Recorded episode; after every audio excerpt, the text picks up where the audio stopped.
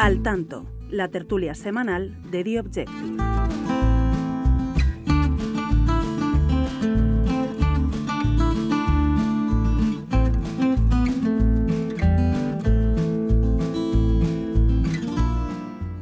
Muy buenas y bienvenidos a un nuevo episodio de Al Tanto, una semana más, una semana en la que vamos a hablar de pactos. De hecho, el grueso de nuestro episodio va a versar sobre eso, sobre los acuerdos, los que ya se han producido, como ese gobierno de Valencia con Partido Popular y Vox. Enseguida Marcos Ondarra y Antonio Rodríguez nos van a dar todos los detalles. También, como no, vamos a hablar de los pactos que se avecinan. Recordemos también que este sábado se constituyen los más de 8.000 ayuntamientos de toda España, todas las nuevas corporaciones municipales. Toman posesión así los alcaldes elegidos en los municipios españoles el pasado 28 de mayo y, toman eh, eh, posesión. Hay mucha expectación por lo que pueda ocurrir en el Ayuntamiento de Barcelona, donde las cosas están bastante abiertas. Nuestra compañera Laura Fabregas nos va a dar todos los detalles y la última hora. Y cómo no, vamos a pulsar la situación en el Partido Socialista con Ketty Garat y también la situación en Podemos y en Sumar con Luca Constantini. Al margen de esta interesante tertulia política sobre los pactos que vamos a tener en unos instantes y que obviamente no se pueden perder,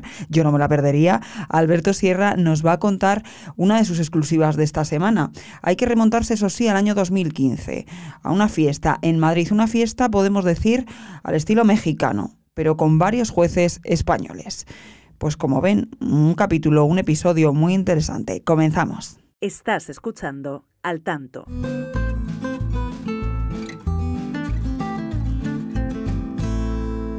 Pues empezamos ya con esa tertulia política, tertulia de pactos. Vamos a empezar, como no, saludando a todos nuestros compañeros. empiezo por ti, Luca Constantini. Luca, muy buenas. ¿Qué tal? Muy buenas. Eh, seguimos, Laura Fábregas. Laura, ahora hablamos, ya lo he dicho al principio, sobre todo de Barcelona. Muy buenas. Hola, ¿qué tal? Y también está con nosotros Marcos Ondarra. Marcos, ¿qué tal? Buenas. Muy buenas, compañeros. Y como no, que Garat, que ti, que te tengo aquí al ladito y no te he saludado. Muy buenas. ¿Cómo estamos, Rocío? Quiero comenzar hablando de uno de los pactos que ya se ha dado, que es, mm, apuntábamos a que no iba a ser tan rápido, que, que Partido Popular y Vox iban a esperar eh, sobre todo a, pues bueno, a, las elecciones generales al 23 de julio, pero finalmente mm, todo resuelto en Valencia, mm. Marcos. Nosotros ya apuntamos en The Objective que tras los resultados cosechados el pasado 28 de el pasado 28 de mayo, desde Vox se habían fijado como prioridad entrar en los ejecutivos tanto de la Comunidad Valenciana como de las Islas Baleares. El primer objetivo ya está conseguido, ¿no? Eh, por cuanto era una prioridad, digamos que se han tomado especial premura en la Comunidad Valenciana y luego además la maniobra de apartar, eh, se habla de un paso al lado y decía un paso hacia adelante, a Carlos Flores Juberías, que fue condenado hace 20 años por, por violencia psíquica hacia, hacia su exmujer, eh, pues han, facilitado y han, han permitido que, finalmente el acuerdo se haya producido antes antes de lo previsto. Eh, el acuerdo, mm, en los términos en los, que, en los que se ha cerrado, tal y como informábamos este, este jueves en The Objective, supone que, el PP ha cedido a Vox tres consejerías, la de Cultura, la de Agricultura y la de Justicia, y que el vicepresidente de la Comunidad Valenciana será en lo sucesivo el, el, torero eh, Vicente Barrera. Vicente Barrera. ¿no? Eh, entre, los, entre los puntos a destacar del acuerdo son, son fundamentalmente cinco. Eh, incide en la libertad educativa. Eh, digamos que se ha planteado mutatis mutandis lo que antes se conocía como el PIN parental en la región de Murcia, solo que esta vez se habla de, actividades extracurriculares y no de actividades complementarias. Por lo tanto, es un poco más, más reducido incluso que, el PIN parental que, que, planteó hace unos años Vox en la región de Murcia. Se habla de un aumento del 30% del presupuesto en sanidad a costa de recortar el gasto político a costa de quitar algunos impuestos como el de sucesiones, etcétera, etcétera. O sea que es un pacto em, que, bueno, que siempre va a ser muy criticado, ya lo está siendo por parte de, la izquierda mediática, pero que ante el electorado de la derecha se puede defender de una manera pues eh, muy, muy, muy vehemente. Eh, Marcos, este pacto, no sé si, claro, aventura que también se haga con más celeridad, el pacto es en otros sitios, pero sí que es verdad que en Murcia eh, no está siendo la situación similar y, de hecho puede haber un amago hasta de una repetición electoral. Ahora mismo... Eh, tal, y como está la, situación, tal y como están las negociaciones, se está más cerca de una repetición electoral, tanto en Murcia como en las Islas Baleares, que de un posible pacto entre, entre Partido Popular y Vox. Esto es así. En, las posiciones, por ejemplo, las Islas Baleares están muy enconadas. Eh, desde Vox exigen o gobierno de coalición o repetición electoral, y el Partido Popular insiste en gobernar en solitario, es decir, ahí no hay un término medio, no hay un punto de, eh, un punto de acuerdo entre, entre las dos formaciones y en la región de Murcia pues ha enfadado mucho a los de Abascal eh, el hecho de que se les negara la presencia en la mesa. Ellos habían exigido la presidencia de la mesa eh, una, exigencia por la cual no estaba dispuesto a pasar el Partido Popular, eh, que finalmente mm, ha permitido incluso que el PSOE tenga dos, miembros eh, o dos representantes en, la mesa y Vox se ha quedado sin, sin ninguno. ¿no? ahí también las relaciones están bastante, bastante dinamitadas y ahora mismo la, tesitura apunta a, un posible, una posible repetición electoral en estas dos regiones, pero no nos engañemos, Vox nunca ha tenido una voluntad de gobernar, por ejemplo, en Murcia, lo que querían sí que era poder sacar cierto rédito, poder eh, extraer algún tipo de acuerdo o algún tipo de, medidas concretas para poder vender ante su electorado eh, el no haber cedido ante lo que ellos llaman un, chantaje. ¿no? Pero el caso de, de las Islas Baleares es, es, distinto porque ahí sí que tiene una, una, una voluntad real de entrar en el Ejecutivo para precisamente atacar eh, desde dentro de las instituciones, desde dentro de la educación, ese pancatalanismo, que es lo mismo que, buscan hacer en la comunidad valenciana, y que podría ser una nueva medalla en la gestión, como lo es en Castilla y León eh, el recorte del presupuesto de los sindicatos, por ejemplo, que tanto gusta al electorado de, de, Vox. Por eso desde, desde el primer momento ya anunciamos que, que las dos grandes exigencias o que los dos grandes objetivos, mejor dicho, de Vox tras, tras los resultados del 28M iban a ser entrar en la Comunidad Valenciana y en las Islas Baleares. El primer objetivo está conseguido. El segundo eh, parece lejos, lejos, lejos de, llevarse a término. El próximo sábado se constituyen los ayuntamientos. Si hay un ayuntamiento, este es el pacto que comentábamos de la comunidad valenciana que ya se ha dado, pero en clave municipal el sábado se constituyen los ayuntamientos y el que más interés y expectación mm. está generando, Laura, es lo que suceda en Barcelona, porque la verdad que se, ha hablado de todo, el Partido Popular ofreciéndose mm. al PSOE, pero excluyendo a Dacolau, Trías por mm. su parte diciendo que no se excluya a Colau. Eh, eh, ¿Cómo está el minuto y resultado allí? Pues eh, lo último es esto, precisamente. Estamos todos pendientes de lo que haga el Partido Popular. si finalmente tiene voluntad real, porque algunos también apuntan que es una estrategia, de pactar con el Partido Socialista y investir a Coiboni como alcalde de la ciudad. es verdad que, digamos, el factor que los divide es esta, donde queda Ada Colau en la ecuación. pero es verdad que, que también otras fuentes lo que comentan es que hasta qué punto es eh, una realidad, una voluntad de pacto o simplemente eh, pues hacer ver que no quieres que haya un, o que, que Trías, que es independentista, sea alcalde. Pero lo que está claro es que la convocatoria de elecciones generales ha cambiado totalmente el panorama político, porque antes de, de esta convocatoria ni Esquerra, ni Colau, ni PSC hubiera tenido ningún problema en sellar un pacto a tres bandas, una, un nuevo tripartito para gobernar la ciudad, que además es la segunda institución más importante de Cataluña, donde más fondos se reparten y donde más peso territorial se gana. Eh, pero claro, esta convocatoria obliga a Esquerra a marcar pedigrí nacionalista de cara a sus competidores en el espacio nacionalista, que son Junts, y por lo tanto ahora no están dispuestos ni a, a hacer ningún gobierno tripartito en la ciudad. Y vamos, Ketty, con el Partido Socialista, porque en toda esta situación el Partido Socialista, eh, pues eh, volvemos al, pacto de, Valencia entre Partido Popular y Vox. Ha aprovechado el Partido Socialista para volver a agitar ¿no? esa, esa alarma antifranquista, eh, alarma antifacha, antifascista, todas las palabras, los apelativos, juntos para ver si intenta movilizar o logra movilizar a una parte de su electorado que que, bueno, que se ha quedado en casa en las eh, elecciones autonómicas y municipales y, que espera y confía el Partido Socialista, entiendo, que de cara al 23 de julio no lo haga y no se quede en casa. Es verdad que la estrategia del Partido Socialista y del Gobierno está siendo un poco bipolar, ¿no? Sí, ahora otra vez hablando de economía, pero agitando también estos fantasmas, no saben muy bien el rumbo, ¿no? Es ciertamente contradictoria porque al mismo tiempo en que están apostando por un perfil bajo, por una campaña de la tranquilidad, de la moderación, de recuperar la bandera de la economía, de la sensatez eh, y de huir de estridencias y de eh, palabras altisonantes, al mismo tiempo tienen que entrar en el terreno de las palabras altisonantes para denunciar la estrategia del partido Partido Popular con Vox eh, en ese pacto eh, que ellos consideran que es el pacto con los maltratadores y con los eh, xenófobos, ¿no? que ha dicho eh, recientemente el ministro de Presidencia, Félix Bolaños. Eh, en fin, ya digo que la campaña es contradictoria y se suma a, la errática estrategia que han venido desplegando desde hace 10 días, desde que acusaran el desgaste del 28 de mayo de las elecciones municipales y autonómicas y perfilaran varias estrategias distintas. En un primer momento se habló de ese Pedro Sánchez en la reunión del grupo parlamentario del pucherazo, vendrán a detenerme, veréis cómo vendrán a detenerme. Después hemos virado hacia el discurso económico, Nadia Calviño como estrella de la campaña del 23J y Pedro Sánchez en un discreto eh, segundo plano eh, y ahora volvemos con la alerta antifascista que lo que temen de puertas para adentro eh, en el PSOE es verdad que hay opiniones para todos los gustos, pero a grandes rasgos saben que esto no funciona, que una cosa es que el electorado o incluso el cargo orgánico del Partido Socialista le tenga miedo a Vox, otra cosa es que se lo tenga la ciudadanía española y yo creo que eso ha quedado demostrado en varias convocatorias electorales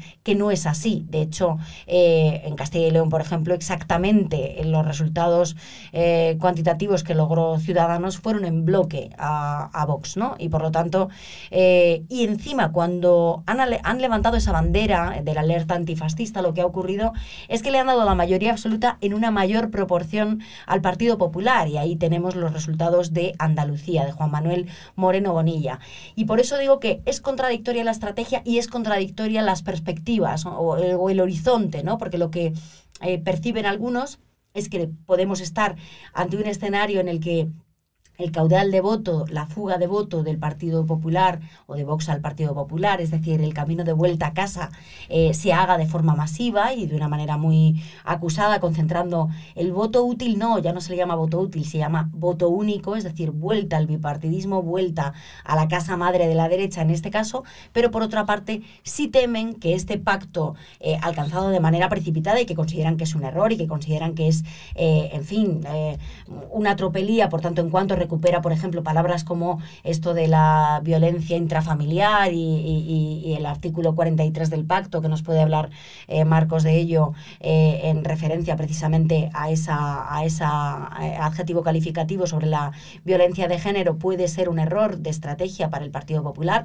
le puede conllevar algún tipo de erosión o algún tipo de coste, pero la realidad es que a grandes rasgos la mayor parte del partido sabe y del gobierno eh, que aquí queda poco por hacer y que aquí a lo que estamos es ante un escenario en el que el PP va a recuperar mayoritariamente el caudal de voto perdido y que de cara a las generales del 23J, en fin, mm, pocas estrategias le quedan al Partido Socialista por explorar para eh, como revulsivo electoral, ¿no?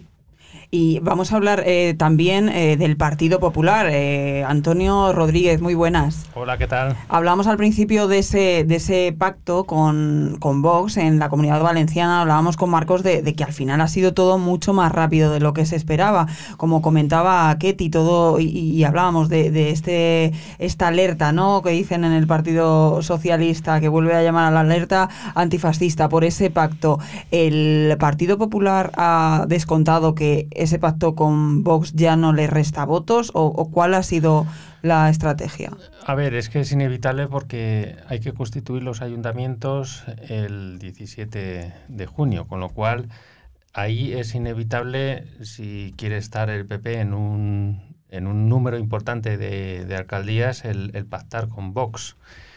Con lo cual, eh, esto también ya te lleva un paso eh, más allá con, las negociaciones autonómicas, en las que eh, se está jugando a distintas velocidades.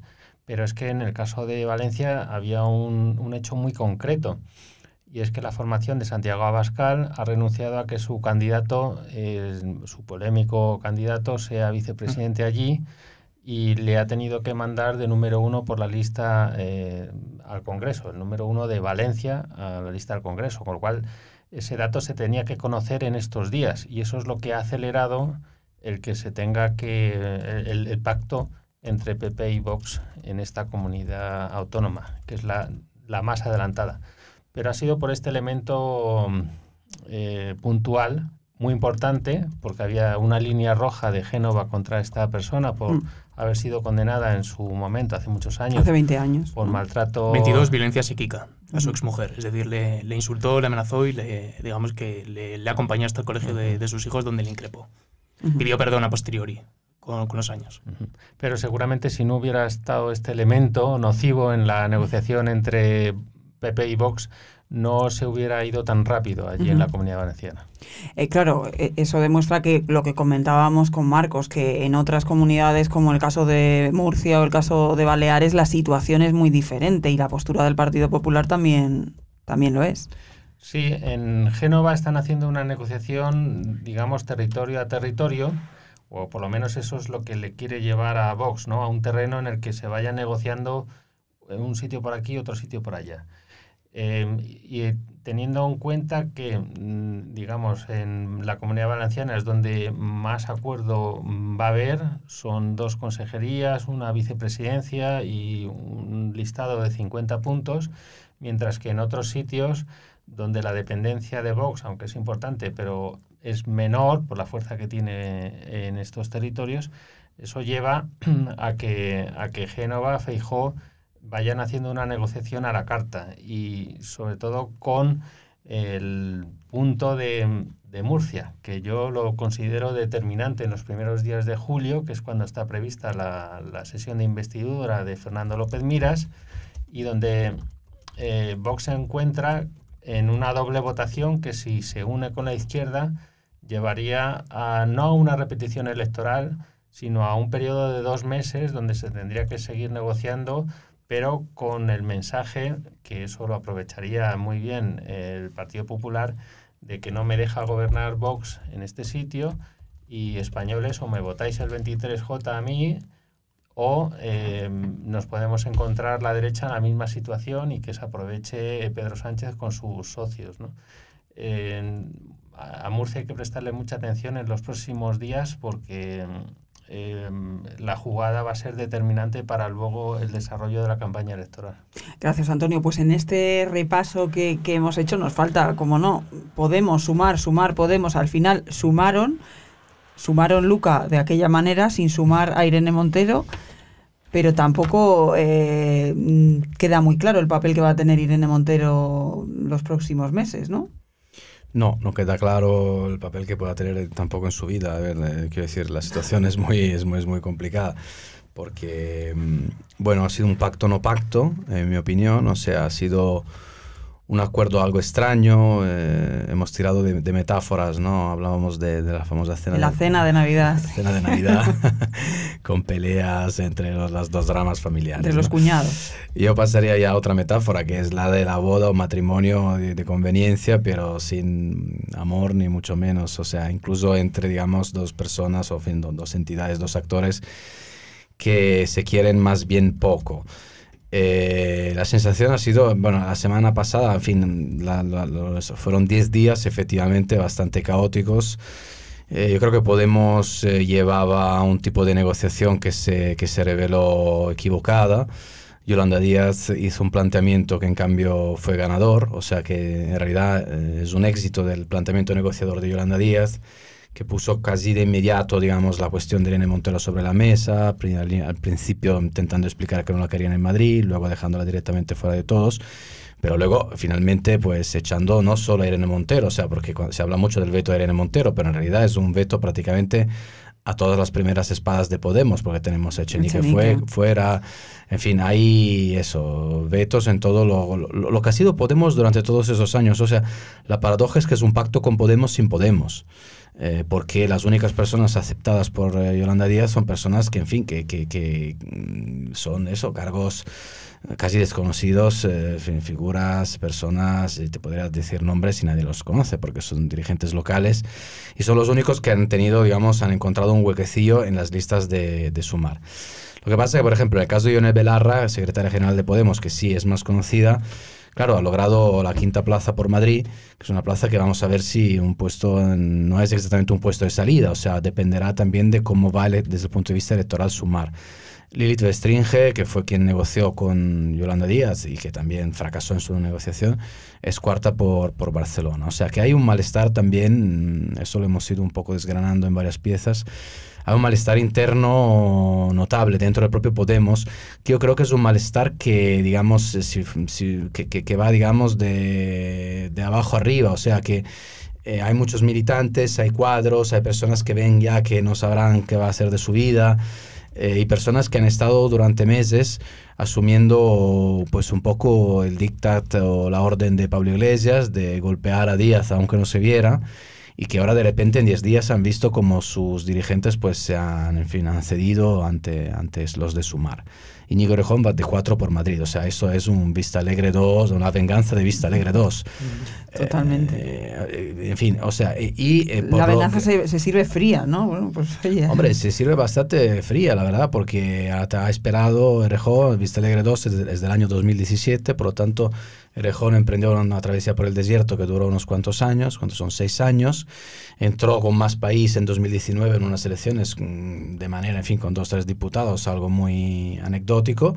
Pero ahora todo lo que, lo que dice todo el mundo es que efectivamente es una, en fin, ahora es la vuelta del rejonismo, porque Yolanda Díaz ha comprado al, al, fin y al cabo su, su manera de entender eh, la política y lo que también, eh, en fin, se va, se va sabiendo desde dentro, aunque están muy cerrados, la cúpula de Podemos está muy cerrada, es un profundo enfado de Irene Montero, eh, hay que ver si es un enfado que también se dirige hacia las personas que negociaron mm, con Yolanda Díaz. Esto no hay, no hay que obviarlo.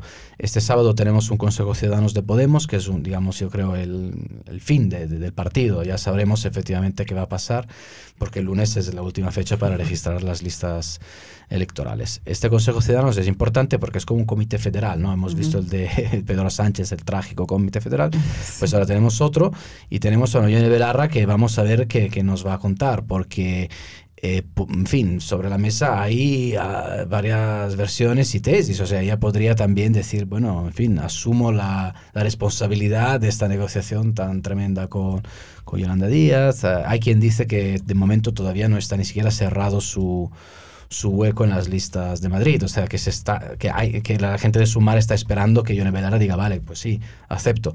Por lo tanto, mm, el famoso tic-tac del que hablamos... Eh, todavía, Más tic-tac que nunca, sí. Todavía falta un, un, pelín de tic-tac, aunque, en fin, mm, lo normal es que ya Podemos estar instalado en una dinámica, en fin, intentar o esperar que, que Yolanda Díaz pinche en las elecciones y ver qué pasa después. Pero realmente es una situación tragicómica, te diría. Hemos hablado, Luca, también de, bueno, pues personas conocidas, no conocidas dentro de las listas. Sí que es conocida eh, Ada Colau, porque fue durante varios años alcaldesa de Barcelona y está todavía dentro de, esa pugna, pero claro, también está en la pugna de entrar eh, con Yolanda Díaz eh, en una posición eh, de alguna manera o tener algún tipo de, representación más importante en, en el proyecto de Yolanda Díaz.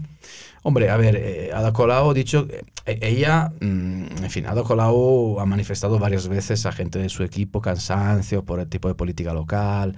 O sea, la idea de la, su, aspiración. su aspiración a llegar a Madrid ah, lleva años comentándose en su, en su formación. Lo que pasa es que eh, ahora mismo las expectativas de que el gobierno de centro izquierda, o fin, la, la edición del Frankenstein, son bastante bajas. Entonces hemos visto a Alberto Garzón que, en fin, se ha ido, hemos visto efectivamente a Colau que ha dicho que renuncia a las listas, pero no sé si va a renunciar luego a un cargo en el ayuntamiento, de hecho forma parte un poco ¿no? de, esta, de, este, de esta propuesta del Partido Popular. Eh, el año que viene vamos a tener las elecciones europeas, o sea, yo creo que muchos de estas figuras, personas que han dominado los últimos 10 años de la política española estarán buscando pues recolocarse, ¿no? Como se dice de alguna manera. Colau le gustaría mucho ir al exterior, también comentan. Ella, a lo mejor podría ir con Sumar en unas europeas. Pues mira, lo de las eh, listas europeas van a ser otro, otro, otro festival, porque es que el problema es que cuando una formación, como es el caso de Sumar, si, tal y como Sánchez ha planteado la campaña con el adelanto electoral, ha roto realmente los planes de muchísimos, en fin, de muchísimas formaciones políticas. Entonces, como, como comentaba Ketty antes, es decir, esta idea un poco de no, la vuelta al voto útil o voto único, al plebiscito sobre Sánchez, en llámalo como quieras, pero en general, eh, en fin, las perspectivas electorales de todos los partidos más pequeños o los, las segundas filas, tanto Vox como Sumar, bajan. Entonces hay que ver, en fin, que, mucha gente posiblemente se va a quedar sin, sin sitio. Hablaba Luca Ketty pues, de ese comité federal del sábado, del pasado sábado del Partido Socialista y de esas listas, de esos, de ese día eh, traumático para muchos socialistas o, por lo menos complicado con ese abandono de algunos varones a Pedro Sánchez y una eh, protesta de, de muchas personalidades socialistas por esa elaboración de las listas del sálvese quien pueda, ¿no? Sí, ha habido un salto cualitativo, yo creo que en, eh, el clima interno del Partido Socialista, porque ahora mismo sanchistas y antisanchistas comparten eh, un mantra, ¿no? Que es el de criticar el dedazo eh, de Pedro Sánchez de la elaboración de las listas del sálvese quien pueda, de la, eh, del desembarco de ministros, de cargos afines de Moncloa, de amigos personales de Sánchez, en todas las listas que están desbancando ya no a los críticos con Sánchez, sino a los fieles escuderos de Sánchez durante la etapa más convulsa del Partido Socialista, que fueron esos años 2016-2017 en, en, los que es derrocado eh, como secretario general del PSOE y vuelve después de ese eh, emblemático meeting en Dos Hermanas, ¿no? del que también hemos hablado esta semana eh, en The Objective. Eh, en fin, digo que es un salto cualitativo porque personalidades tan relevantes y tan fieles sanchistas como Luis Tudanca se han unido a otros eh, tan en las antípodas de Tudanca como Emiliano García Paje o como Javier Lambán en denunciar estos hechos. Y de hecho, fíjate, más convulsa que la reunión del Comité Federal del sábado pasado en Ferraz fue la Comisión Federal de Listas, la reunión de la víspera, que se dijeron bueno, cosas muy gruesas que contamos casi con las gargantas profundas eh, desde dentro de la reunión, eh, como no tienes narices, Santos, eh, Santi le dicen a Santos Tardán, que es el secretario de organización del Partido Socialista, a decirme que me vas a imponer la lista. ¿no? Yo creo que se ha pasado también ese Rubicón, que es el de faltarle un poco al respeto, el de cuestionar abiertamente y, verbalizar ese cuestionamiento del número 3 del partido, que es la figura eh, pues todopoderosa en el Partido Socialista, la figura siempre casi mm, que no es criticable y a la que se tiene que respetar casi tanto como el secretario general del partido, porque es quien lleva precisamente la interlocución territorial del partido y, y quien controla al final el aparato y la organización. ¿no? Y esto es muy relevante porque ahora mismo la, la, la situación en la que está el PSOE es la de eh, qué tipo de campaña vamos a ver. Es verdad que Sánchez ha diseñado una campaña en la que no hay prácticamente mítines, dicen que va a haber apenas una decena de mítines en toda la campaña eh, y desde luego van a ser de muy mm, bajo Teme pinchar, ¿no? Teme pinchar como, por ejemplo, lo que comentabas en Dos Hermanas. exacto, y la huelga de brazos caídos de todos los que se han visto perjudicados en las listas y de todos los que eh, critican precisamente este dedazo y que se ignore el mantra de un militante un voto y la, y la, y la decisión de las agrupaciones territoriales provinciales, pues básicamente va a hacer que no vayan a querer participar en la campaña electoral y que vaya a abocar a Sánchez a hacer una campaña mediática en los platos de televisión eh, y trufada de, mm, como están haciendo ya, ¿no? de cascadas de declaraciones por parte de los miembros de la Ejecutiva, pero no grandes actos ni emocionantes actos. Ese eh, acto de dos hermanas del que hablabas tú, hombre, cambia eh, un sitio tan simbólico como es el Lago de la Vida, que es donde Sánchez inicia la reconquista después de su de por el Comité Federal el 1 de octubre de 2016 y lo cambian por una caseta de feria, donde apenas caben, no sé, yo diría que como muchísimo y muy apretados, 500, eh, 700 personas y poco más. Atribuyen al calor, a las temperaturas, a los 40 grados que va a hacer en Sevilla eh, este hecho, pero en realidad... Eso que tiene tener unas elecciones el 23 de Hombre, eso sí. Lo, que decía, si fuera por el calor, pues haber convocado las elecciones en septiembre o octubre. Y hasta donde yo sé, las, las, las, casetas de feria no tienen aire acondicionado. Oye, salvo que la del sol sí lo tenga, pero... La caseta de feria habrá, habrá dos grados más que fuera. Seguro. Sí, sí, seguro. Ha- Hablábamos también, pues bueno, de esos pactos. Eh, retomando otra vez un poco el, el- el inicio y el tema de la tertulia, que es que es verdad que, claro, es que pasan tantas cosas en la política española y con unas elecciones generales tan cerquita que nos olvidamos de esos pactos, pero eh, pactos que, como el de Valencia, muy criticado por el Partido Socialista, pero mientras que tiene el PSC, su primo hermano catalán, pactando en diputaciones con Esquerra Republicana de Cataluña. Bueno, aquí abro para Laura y para Ketty, para las dos, quien quiera arrancar. No, no, es, es curioso porque tanto la Diputación de Tarragona como la de Lérida eh, han alcanzado a pactos el PSC y Esquerra.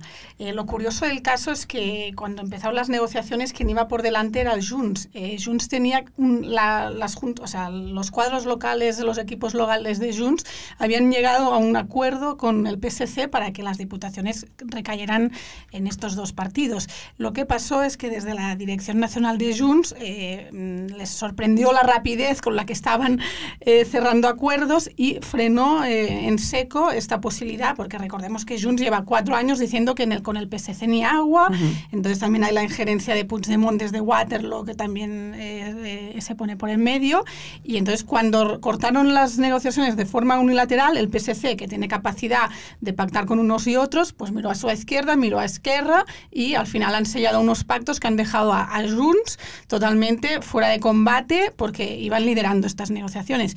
Pero también es cierto que a nivel municipal, en más de muchos municipios, Junts y el PSC gobernarán juntos. O sea, aquí el claro ganador de todo esto es el PSC, que, que, que se han levantado los vetos contra su formación y también la, gran mentira ¿no? de que han estado diciendo los independentistas estos últimos días, que no hay ningún frente común independentista, porque todos anhelan pactar con el PSC si es a costa de dejar el otro socio independentista fuera de la ecuación. De la ecuación. Eh, y veremos qué pasa en Madrid, porque, o sea, de cara a la- las elecciones del Congreso, porque los dos cabeza de listas eh, de Junts y Esquerra, que son Gabriel Rufián por Junts, eh, por Esquerra, perdón, y Miriam Nogueras por Junts, tienen una relación horrible entre ellos, se detestan. O sea, mm, ¿cómo van a hacer otro frente unitario? ¿Cómo se van a coordinar en el Congreso? Aquí eh, yo lo que creo es que intentarán, por, eh, por lo que sea, intentar eh, reval- revalidar los acuerdos con Pedro Sánchez. Otra cosa es que si hay un gobierno de, de derechas muy fuerte, eh, tengan que cerrar filas entre tener ellos. un enemigo común, por lo menos Sí. los enemigos que Mm. los amigos vuelvan a, a Sí, y tener que, y que vuelvan a ser una amenaza, que Claro. vuelvan a hacer un pulso a la legalidad, veremos. Pero hoy por hoy el, el- gran ganador es el PSC precisamente porque todos quieren pactar con él.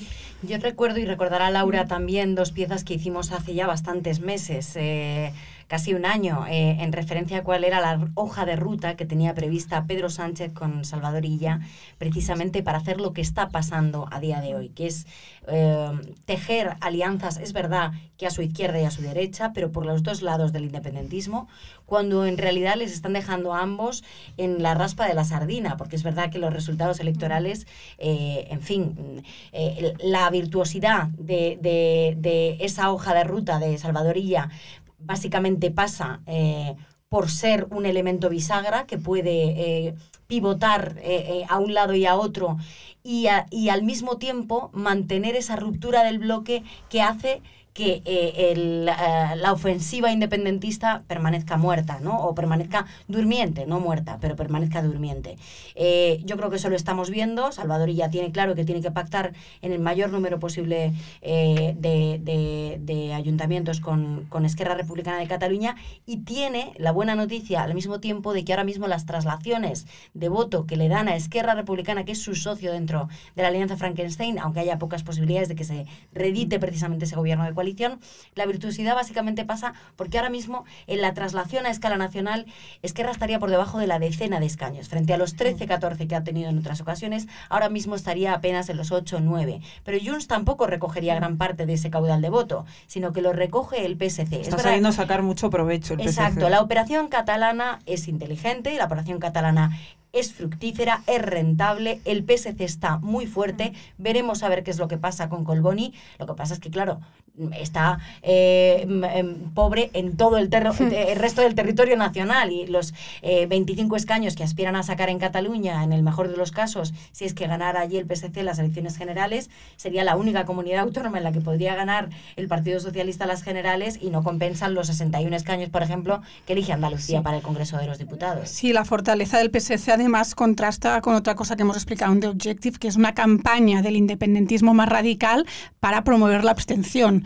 Recordemos que las últimas elecciones en Cataluña han sido siempre de las que menos participación ha habido. Y encima ahora hay una, una, una campaña muy fuerte que dice no vamos a votar ni a Junts, ni a Esquerra, ni a la CUP, porque como castigo por no haber eh, pues, eh, mantenido la unidad y por no haber cumplido los objetivos independentistas. Por lo tanto, esto también puede afectar a sus perspectivas electorales de forma importante. Es que al final eh, es muy curioso ver cómo estamos hablando de pactos y de que el, el sábado se van a constituir los 8.000 ayuntamientos, pero es imposible desviarse de los objetivos de cara al 23 de julio, porque todo está interrelacionado. Eh, todos los acuerdos a menor y mayor escala, diputaciones, ayuntamientos, comunidades, están totalmente interrelacionados con lo que vaya a suceder o con la pre-campaña. Y, contaminado, ¿eh? Y, contaminado, porque es verdad que, por ejemplo, hay... Veríamos pactos totalmente diferentes si la la perspectiva no fuese que en un mes eh, y medio va a haber unas elecciones generales. Como que se lo digan a Bildu. Que, se lo digan a Bildu que no va a pisar Morqueta por culpa de, de, las, de, los comicios del 23 de julio, porque el Partido Socialista ahora, en este momento, no quiere saber absolutamente nada de los aberchales. Pero que se lo hubieran dicho, no sé, si hubieran sido las elecciones autonómicas y municipales a posteriori, o si no hubiera habido la polémica inclusión de 44 condenados por terrorismo en las listas, pues estaríamos hablando de otra, de otra tesitura en la que los aberchales, por ejemplo, serían determinantes ahora mismo en, en, muchos municipios del País Vasco que te corte, Marcos. Eh, eh, precisamente por eso ha supuesto ya un cisne negro y no ha empezado la campaña, no ha empezado la pre-campaña. Es que empieza este fin de semana eh, las palabras de Fran Martín, el delegado del gobierno en Madrid, que han supuesto un auténtico es que En el mismo día en el que la izquierda iba a azuzar el fantasma del pacto a la valenciana, de la ultraderecha y demás. El mismo día, o sea, ha sido cuestión de horas o cuestión de minutos lo que ha podido explotar la izquierda el pacto en la comunidad valenciana. Y con el vívido recuerdo de los cuatro puntos de voto directo de caída que supuso en los trackings, la inclusión precisamente y el tratamiento que dio el Partido Socialista a la inclusión de 44 terroristas en las listas de Bildu, siete de ellos por delitos de sangre. Mm. Ten en cuenta que esta misma semana en eh, eh, la cadena COPE se produce la entrevista de José Luis Rodríguez Zapatero, en la que de una manera pues bastante altiva o soberbia, podríamos decir, habla o se atribuye el final de la banda terrorista ETA en exclusiva a su gobierno y a su persona. Eh, no ha habido mm, valoración alguna por parte del gobierno y del Partido Socialista, porque aunque en privado dicen tiene razón, tiene razón. En público no se atreven a hablar en nada que afecte a la política antiterrorista porque saben que es entrar en el marco mental de la derecha y que supone una caída de voto directo del Partido mm. Socialista de manera indudable. Da igual quién tenga la razón. Lo importante es que si hablamos de ETA, pierde el PSOE y gana el PP y por lo tanto huyamos de ese asunto. Parece que lo tienen claro todos, menos Fran Martín. De todas formas, de todas formas sobre, sobre el caso de Fran Martín, que no deja de ser extremadamente sorprendente mm, por lo que ha dicho y por cuándo lo ha dicho, ¿no? O sea que realmente ahora mismo le estarán volando pues balas y cabezas de caballo, pero eh, yo creo que refleja, ya que al fin y al cabo Feijóo ha logrado eh, que se hable en esta campaña electoral de sanchismo, que es un término que yo creo que a Pedro Sánchez le molesta profundamente, por lo menos la sensación que da en los varios debates cuando se habla de sanchismo pero que el sanchismo, más allá de las políticas de Pedro Sánchez de este gobierno, y más allá incluso de los pactos que ha hecho, sobre los cuales Sánchez no ha querido fundamentalmente todavía reflexionar, yo creo, eh, la cuestión es el, sanchismo como las personas del sanchismo, o sea, los sanchistas. Porque por mucho que, en fin, seguramente hay algunos ministros que más o menos han hecho su trabajo de forma, en fin, más se puede criticar, pero dentro de un... Más o menos, como dentro. los hay que más y los hay que menos. Claro, pero el caso ese de Fran Martín, creo que no es el único, o sea, de esta clase dirigente promovida por Sánchez, que le ha servido a él para fundamentalmente darle un tabula rasa a un partido donde tenía muchos críticos, lo que ha producido son personas que se le conoce conocen en él, en fin, que han crecido políticamente, que han eh, subido peldaños de la carrera política gracias a, la época pero que realmente, en fin, mm, yo creo que reflejan un problema serio de capacidad del partido político PSOE de elegir a los mejores. O sea, tenemos en temas, por ejemplo, de, eh, en fin, los temas del barrio CSI, eh, temas de feminismo, yo creo que hay diputados del PSOE que no dan la talla.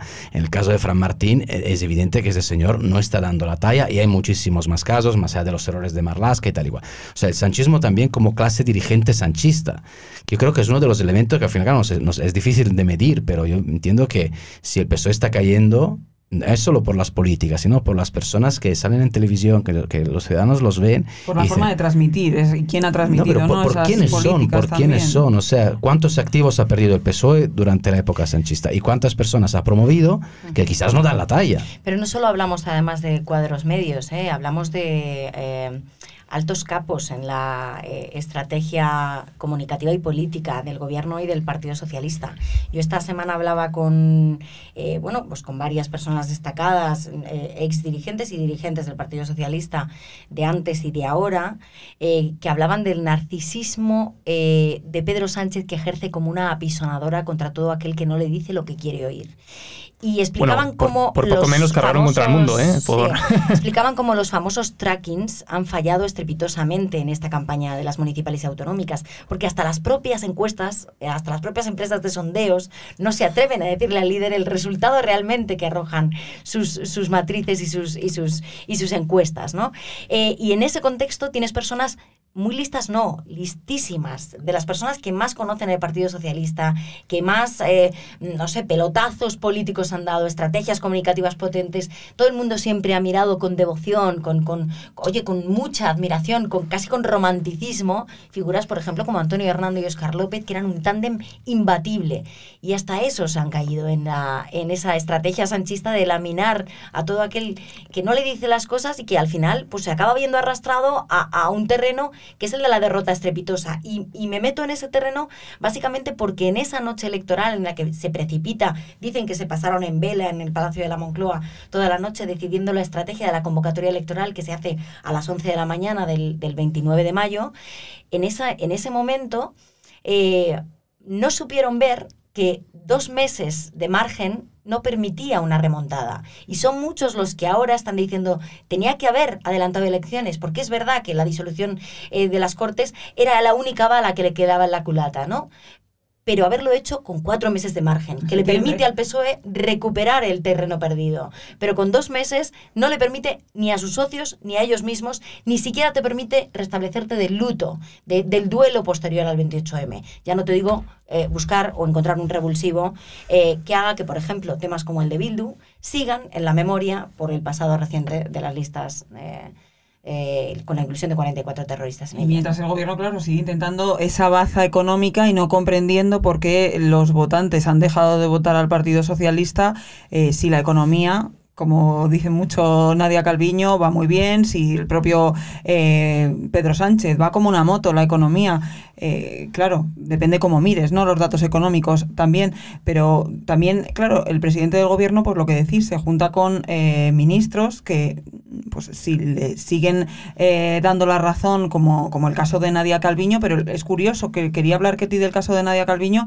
que finalmente, al final es la que menos tiene que perder, no va a ir en las listas, si hay una derrota socialista, podrá volver a su cargo a Bruselas mientras hace campaña. Es verdad que está siendo un poco cuestionado esta figura de hago campaña, quiero hacer un debate económico, pero no estoy en las listas, algo que ya ha sucedido anteriormente en el Partido Popular, sucedió con Luis de Guindos, creo recordar. Eh, Nadia Calviño está calibrando bien eh, la visibilidad que está teniendo en los últimos meses en este gobierno de cara a sus aspiraciones europeas? Bueno, yo creo que esta semana contábamos en The Objective cuáles son realmente sus aspiraciones, que eso es, yo creo, lo relevante y qué es lo que ha pasado, porque nadie entendía nada. El lunes cuando salía sin carné de militante a Ferrat 70, sin querer ir en las listas, sin explicar si el presidente del gobierno le ha ofrecido o no le ha ofrecido ir, si era de dos o no.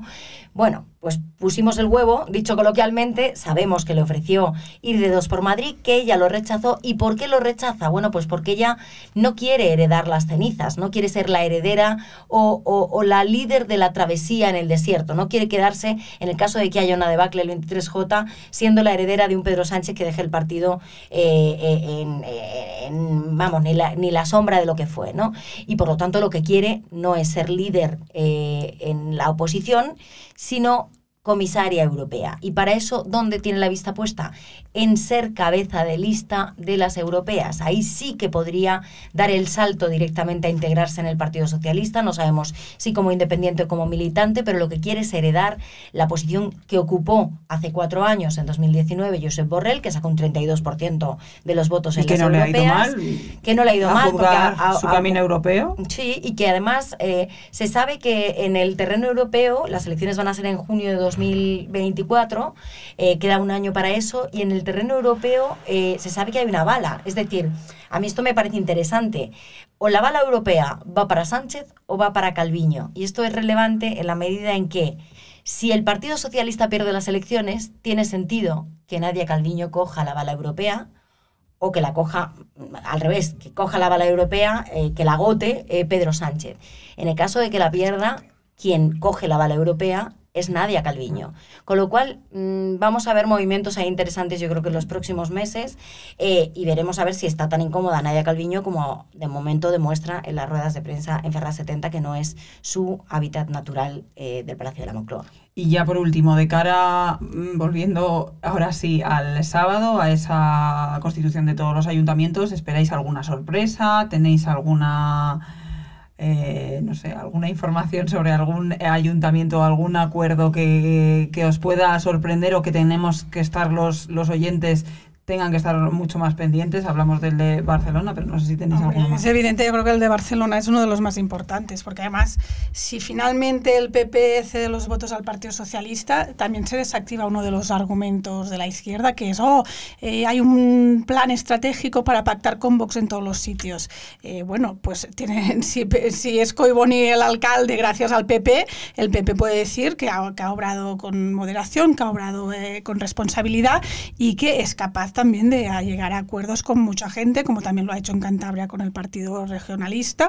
O sea, en este sentido, creo que uno de las, del, interés informativo está en Barcelona, evidentemente no es el único. En el País Vasco, además, en, municipios como Durango, también ha, digamos que ha cedido su voto a cambio de que no entre, por ejemplo, EH Bildu en el, en el consistorio. Em, yo creo que las cartas ya están sobre la mesa, ¿no? Por cuanto el Partido Socialista rechazó la oferta de Alberto Núñez Fijo eh, previa y posterior al 28M de que gobernase la lista más votada.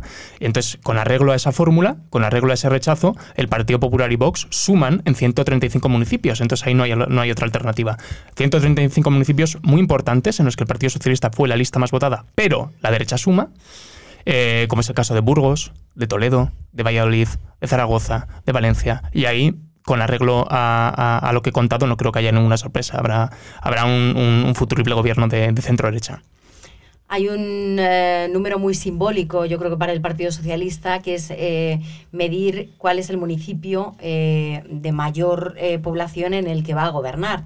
A excepción de lo que pasa en Barcelona, que es verdad que todo depende de la política de pactos y es verdad que venimos de un tripartito, de un triple empate técnico, perdón, durante toda la campaña electoral. Eh, el municipio de mayor tamaño gobernado por el PSOE eh, hasta la fecha era Sevilla, eh, la capital hispalense, que tiene 688.000 habitantes.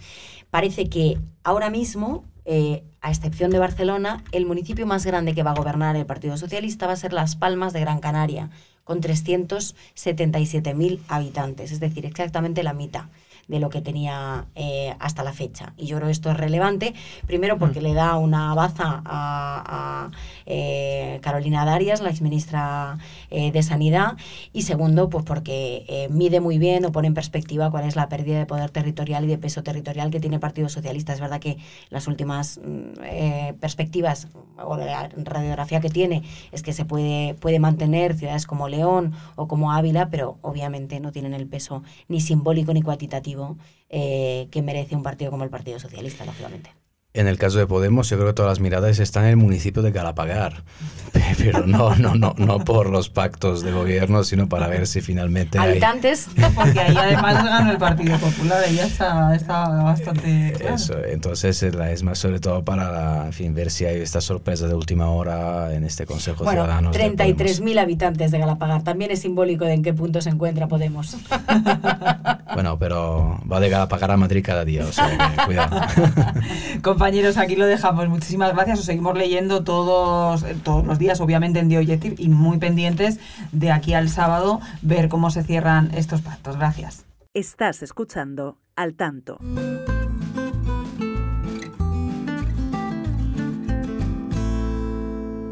Pues después de esta intensa tertulia política, hablando de pactos, de las elecciones del 23 eh, de julio, todo está relacionado como, como han visto y todos los detalles que nos han dado nuestros compañeros, como les hemos comentado al principio, vamos a hablar de una de las exclusivas que esta semana lleva nuestro compañero Alberto Sierra. Alberto, muy buenas. Hola Rocío, muy buenas.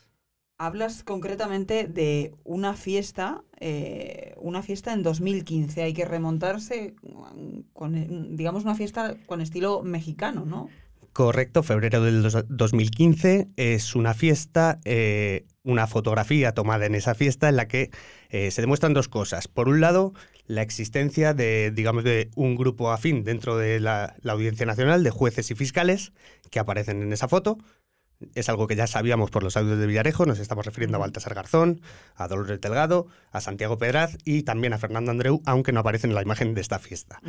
Y en segundo lugar, eh, pues digamos que eh, lo que vemos en esta fotografía es llamativo, no deja de ser una fiesta privada en la que nadie está haciendo algo fuera de lo usual, salvo que el juez Pedraz estaba ya investigando a un alto cargo del Partido de México, que gobernaba México, el PRI, en ese momento en el que Peña, está recordamos. eso es, él está presente en una fiesta que se hace en homenaje a un alto cargo mexicano, el director del equivalente a la agencia tributaria mexicana, que había venido aquí a recibir una medalla policial.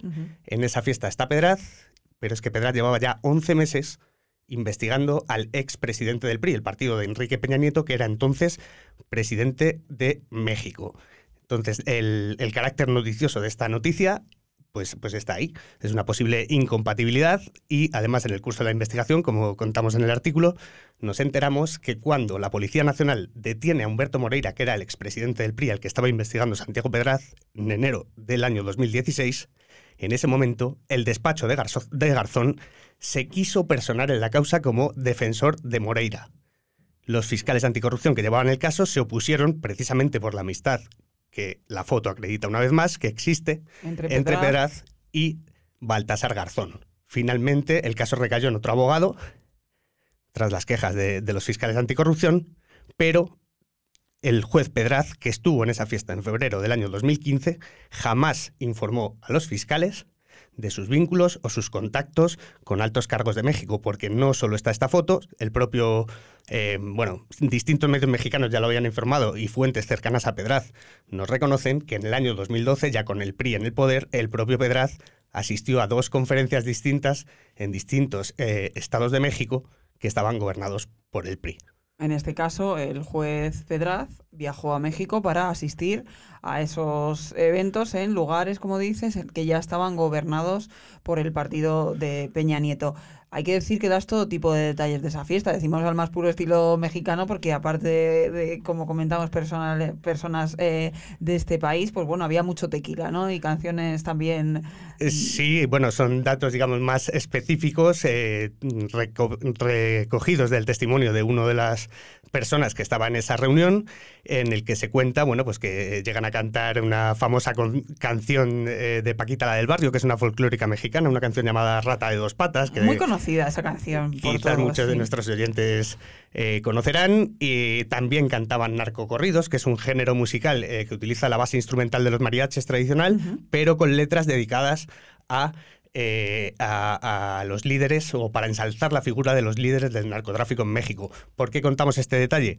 Porque la investigación que estaba llevando Pedraz sobre el expresidente del PRI, Humberto Moreira, era por un presunto blanqueo de dinero y por una presunta pertenencia a uno de los cárteles más sanguinarios de México, que es el cártel de los Zetas. Sierra, como siempre, muchísimas gracias. Gracias a ti. Y muchas gracias a ustedes. Un abrazo de todo el equipo, de parte de todo el equipo de The Objective. Ya saben, pueden encontrarnos en nuestra página web, en www.theobjective.com, pero también en todas nuestras redes sociales o en plataformas como Spotify, Google Podcast y Apple Podcast. Un abrazo. Al tanto, la tertulia semanal de The Objective.